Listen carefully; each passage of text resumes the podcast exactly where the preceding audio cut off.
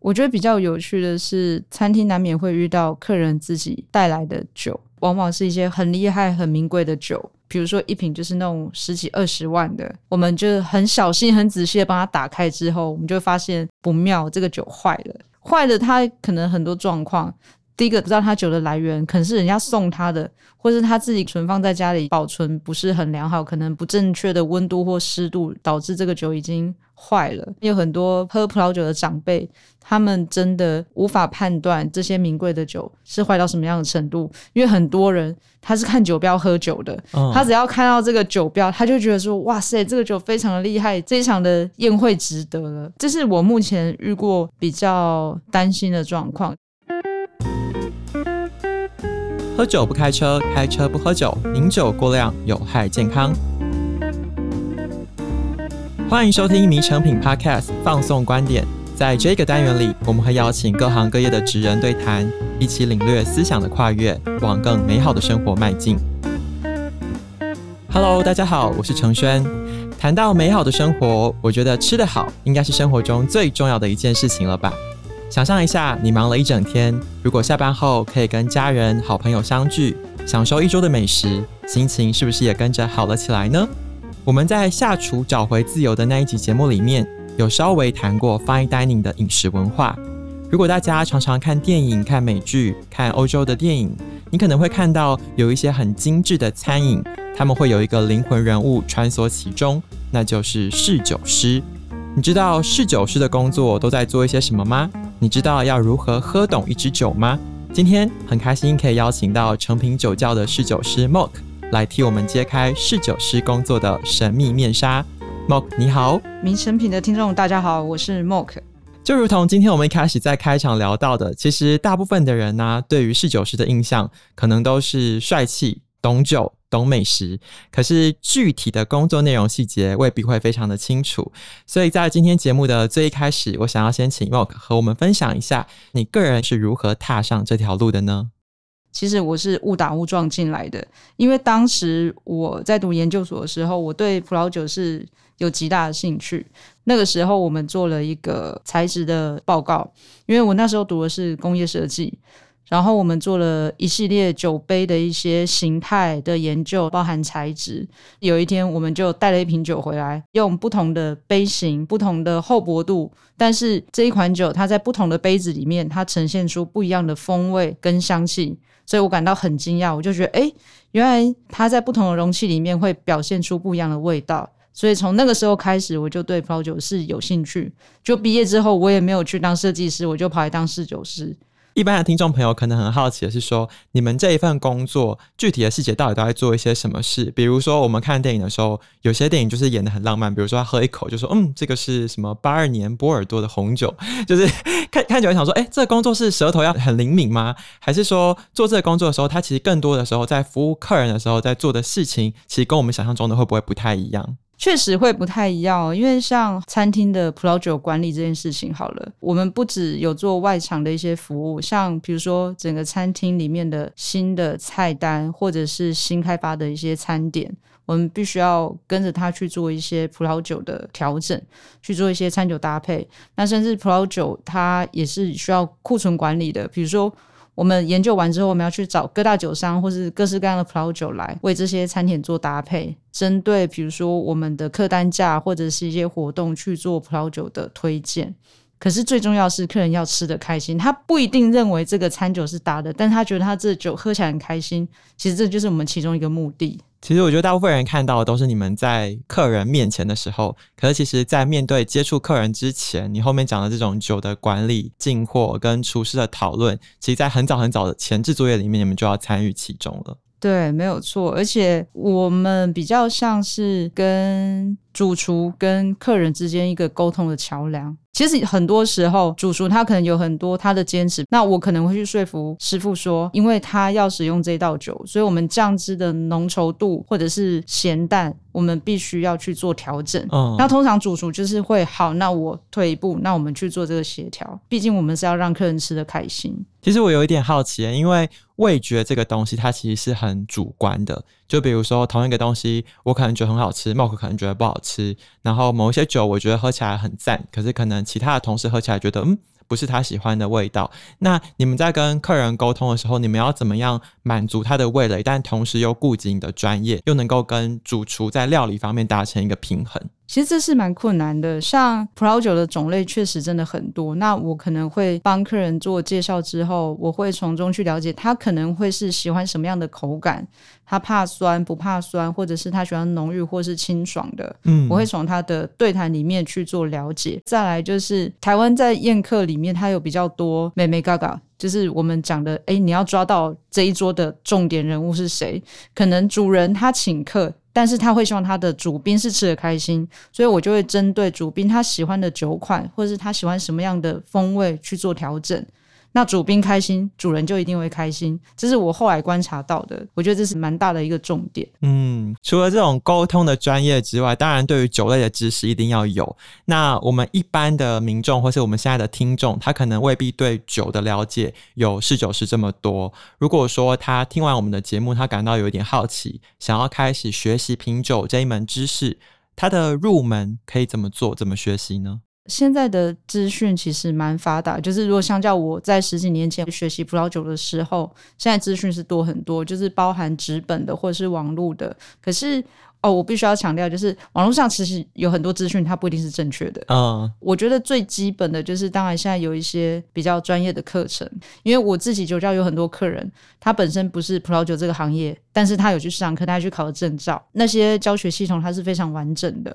再来就是朋友里面，如果发现有葡萄酒爱好者，其实他们会聚在一起，一起做品饮、做分享。那他们在品饮的过程中，他们去了解，诶，这个品种它在不同的国家是什么样的风味，这个年份在不同的国家又是什么样的一个状况。我觉得这样的学习会比较有乐趣。可是当你真的要进到葡萄酒这个行业，我们学习的内容它又是另外一件事情，因为这个必须要有很长时间的经验累积。就好像我们在练习开瓶，我曾经在一个月里面开了一千两百瓶的葡萄酒，它就是一个很好的训练机会。你就是要有很多经验去做累积。刚才讲到开瓶这件事情啊，对于比较不是那么专业，可能平常自己在家里喝好玩，它就是转转转把它嘣打开。但是在实际上正式的，比如说很高级的餐厅，它的这个场合开瓶这件事情的美感，它的重要性，它对于品酒的影响是什么？开瓶这件事情确实有一定的步骤，比如说我们必须要很小心的去开一瓶酒，那我们要确认每一瓶木塞的状况。再就是我们在开酒的过程中，我们是不能去摇晃这个酒，因为酒本身它可能会有酒渣或沉淀物。所以呢，我们就是要很直立，然后很平整，把这个酒开起来。然后在每一款酒，它的温度都是不一样。比如说红酒，其实一般我们在书上阅读到了红酒要喝室温，可是其实它所谓的室温是欧洲的室温，跟台湾的室温会不太一样。所以其实我们在台湾品饮红酒的温度，我会建议可能在十八到二十度中间，口感是最好的。那白酒跟香槟。他们的服务方式又不一样，因为必须要冰镇嘛。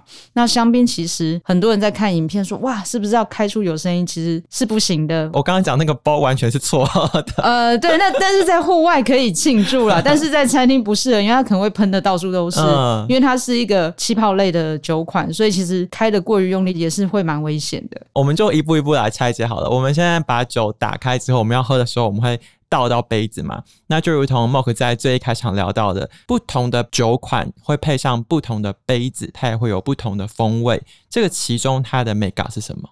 每一个葡萄品种，它的特色、它的酸度跟做出来的酒的感觉会不一样。那现在的这些酒杯，它是针对这些不同的品种去做调整的，就有点像我们今天上班穿什么衣服，我必须要搭什么样的鞋子是一样的道理。像我举一个品种好了，叫黑皮诺，它是一个非常娇贵的品种，它的特色就是它是高酸度，但是它果香很多，所以呢，它是主要就是以香气为主的一个品种。它最迷人的就是它的黑樱桃、覆盆子的香气会聚集得非常明显。那可是我们要怎么样去克服这个酸度？所以我们在看到很多黑皮诺的酒杯的时候，它都是那种肚子大大、浑圆形的那一种。这个呢，就代表就是它香气聚在这个杯子里面会非常的明显。然后呢，它圆弧形的角度呢，就是让你喝下去的时候，它会避开你舌头上酸度区域的那个味蕾，让你喝下去觉得不会那么酸。所以这就是酒杯设计的原理。当然是厚薄度也会有差，可是，一般如果你没有一起比较的话，你会喝不出来。所以酒的开口甚至会影响到它接触我们口腔的位置，然后你品尝起来的风味也不一样。没错。那第一步把酒倒出来之后，第二步看电影的人就会觉得哦，摇一摇，开始醒酒。但是我想醒酒这件事情也是有它的学问，它到底在醒什么？要醒多久？醒多久其实是很个人的。我有遇过很多客人，他是不醒酒，他就是打开直接喝。哦。那醒酒这件事情，最主要是两个目的，就是让它的酒的单宁会比较柔美一些，喝起来酒体的层次会更多样。那另外一点就是有一些酒，它本身是有酒渣，所以我们可能会把它先倒在醒酒器里面，把渣过滤掉，让酒喝起来的口感会比较舒适一点。因为其实酒渣它本身没有什么影响，顶多就是影响口感，就是你喝下去会有点沙沙的口感。嗯，可是就有些人就不喜欢，所以有些人他会先倒醒酒器。然后把渣滤掉，去做平饮。那实际上平饮之后，我们的步骤会怎么样去细分？比如说，就也会跟香水一样有分前中后调吗？会。但是就是看这个酒的变化性，因为每支酒的变化性不同。那我们酒先倒出来，就是第一个确认它的颜色是不是比较清澈的。通常酒颜色浑浊，第一个就是你的酒渣混合到了，或者是说这个酒本身保存有点问题，就是已经快要坏掉了。看完酒色之后呢，我们就会先闻闻它的香气。那其实闻香气的步骤也会有所差异，比如说你闻杯口的前后，其实它的香气表现会不一样。然后你先不要去摇晃它，你先闻的时候，它的香气是一个步骤，摇晃之后，它又是另外一个香气的表现。那可能静置半个小时或一个小时之后，它又是另外一个香气的表现。其实，在杯子里面醒酒也是蛮有趣的一件事情，就是你可以体验到整个酒的起伏。我还蛮推荐可以这样慢慢喝，如果有时间的话啦。我们接下来会分两块来谈哦，一个是我们日常在一边吃饭然后搭配喝酒，另一个是我们专业去上品酒课。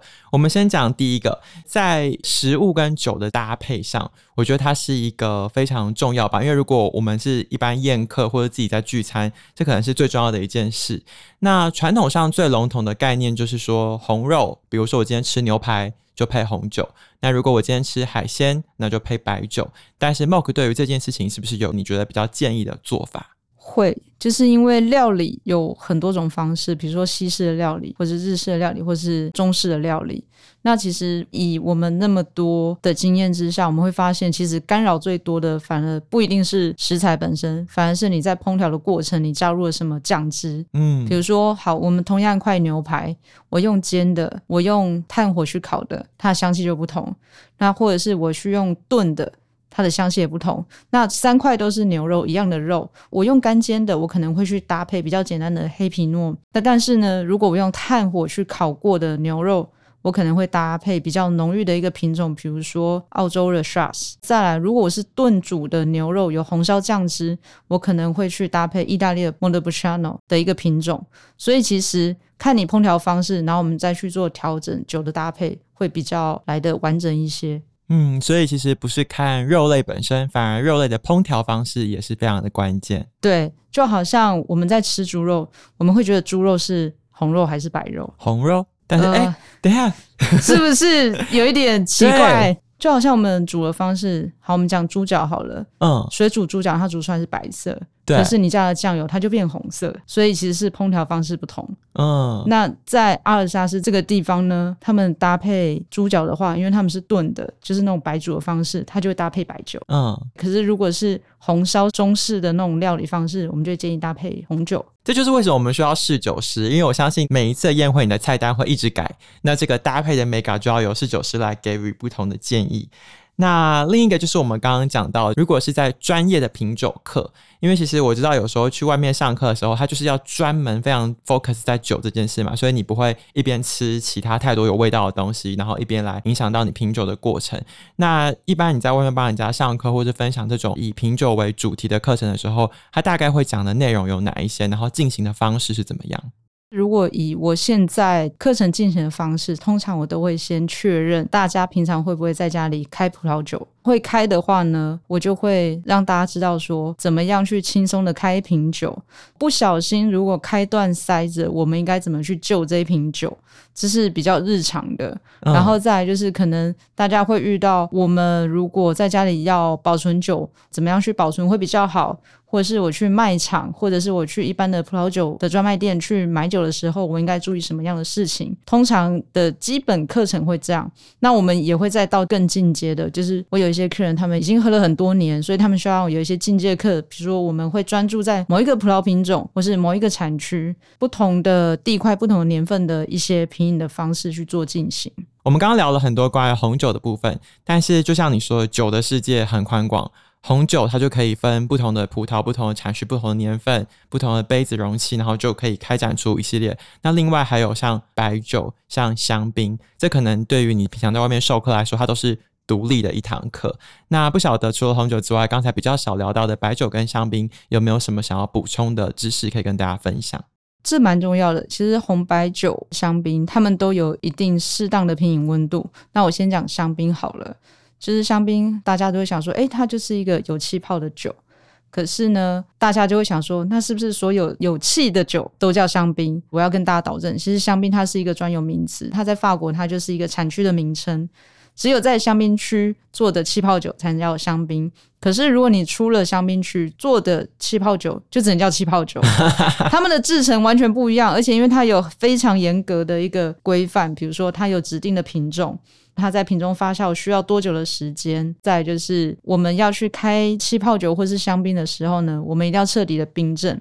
如果你是在常温下开，你一定会喷的到处都是，因为它的气泡是不能说不稳定。因为呢，我们讲香槟或是一般的气泡酒，基本上里面它有五个大气压力。其实那个压力是非常大的。那如果你是常温又摇晃的去开的话，那个真的就是你可能只剩下半瓶的量可以去喝。嗯，所以我都会建议所有的朋友，你要开香槟、开气泡酒，一定要冰镇，至少在冰箱冰透两个小时，你去开会比较安全。是，那你没有把握开的话，你可以上面就是盖一条布去做旋开的这个动作，也会比较安心一点。那白酒这一块呢，有什么其他的补充吗？白酒其实也是要冰镇。其实我们在门市做了那么多年，我还是遇到很多客人不知道白酒要冰冰的喝。嗯，这一点是让我蛮担心的，因为白酒它本身具备的酸度可能都会比红酒来的更明确。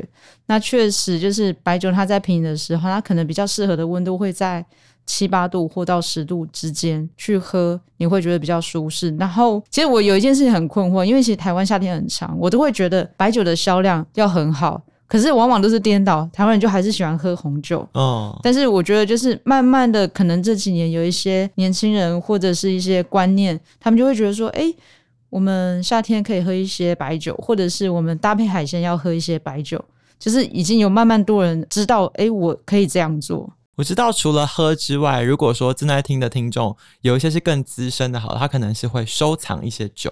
据我的了解，你之前的分享里面是不是有说过，有些酒会不会现在不喝，将来变得更贵？酒的价值它到底会受到哪些事情的影响？我们如果讲一些比较国际观的状况来讲的话，就是全球暖化，葡萄的种植是一个很大的影响。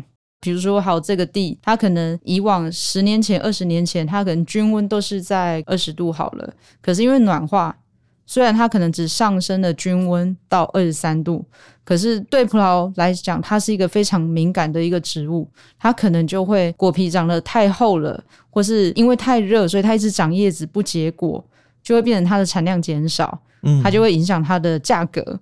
然后再来就是因为你产量少。你的采收过程、酿造过程，你就会变得更艰辛一点，所以价格就会往上。然后再来就是你的全球的需求量提高了，所以价格也会影响。其实那些种葡萄的土地都蛮贵的，土地税的部分也蛮高，所以其实价格也会影响，无可避免啦。最近网络上很流行一系列的影片，叫做“一日系列”。我看过，比如说“一日医生”啊，“一日消防员”啊等等。那我们今天就来模拟一下“一日侍酒师”，看看 Mock 的一天到底都做一些怎么样实际的工作。我给 Mock 一个情境题哦，假设你今天晚上要负责一个二十人的晚宴，在你得知这个消息之后，你接下来你要开始做哪些前置工作？你的工作流程会怎么安排？从见到客人前，然后见到客人的时候，到客人畅快的饮用，然后吃完之后。后这一系列的工作，侍酒师要做一些什么事？这个情境题就是我以前很常做的事情。比如说，我们得知今天有二十人的定位，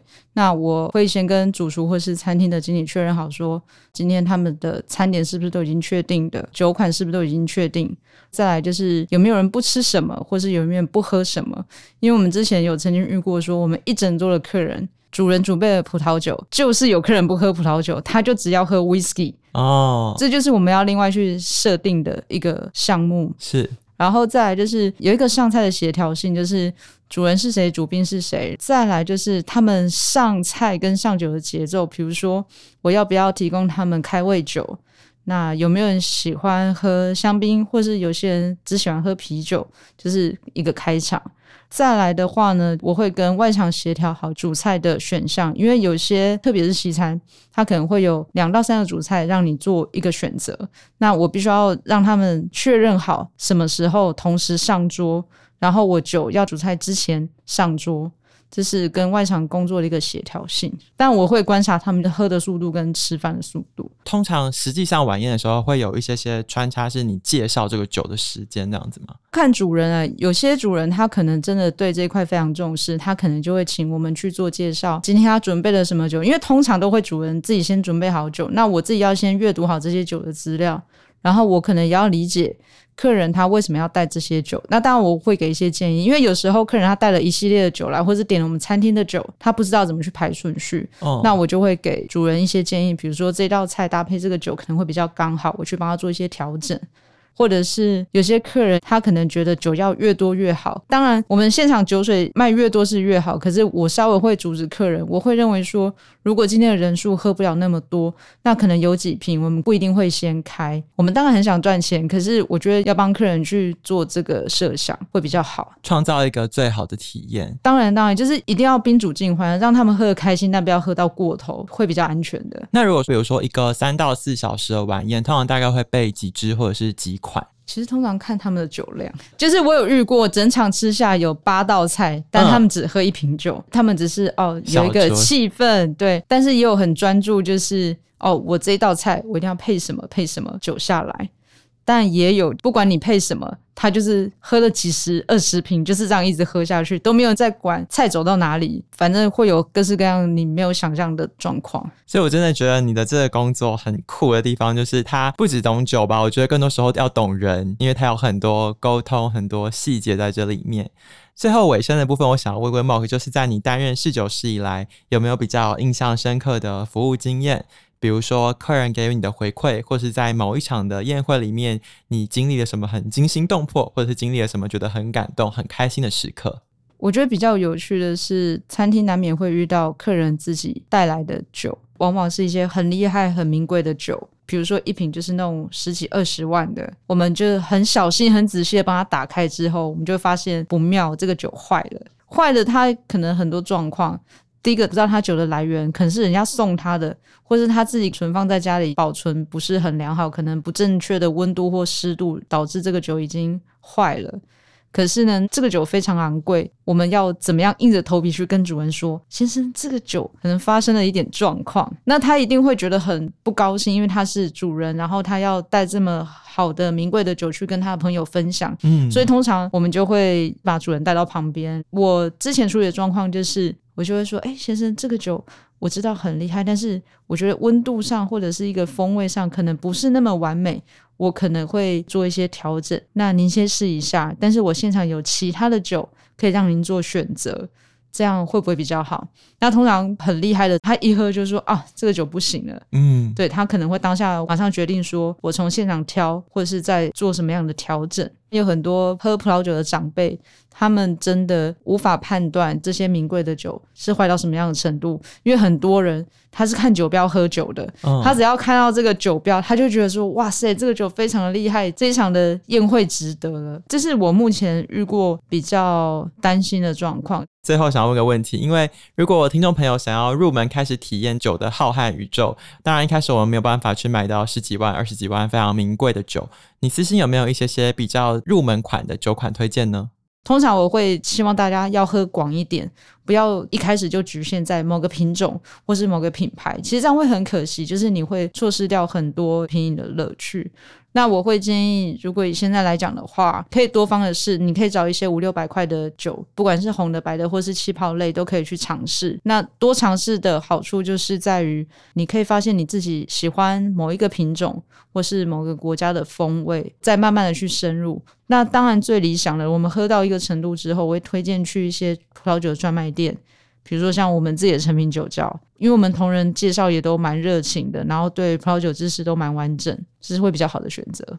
不晓得透过今天 Mok 的交流跟分享，是不是让你对于品酒的知识，对于侍酒师的专业有更多一点点的认识？听 Mok 聊了这么多，其实我觉得啊，品酒这件事情还是要亲自体验，你才可以理解到当中的细节跟学问。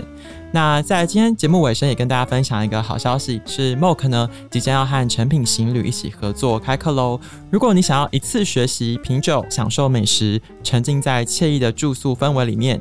欢迎立即报名我们成品行旅推出的内在旅程，更多课程资讯，请参考我们节目资讯栏的连接。谢谢大家的收听，也谢谢 Mok 今天的分享，我们课堂上见喽，拜拜，拜拜。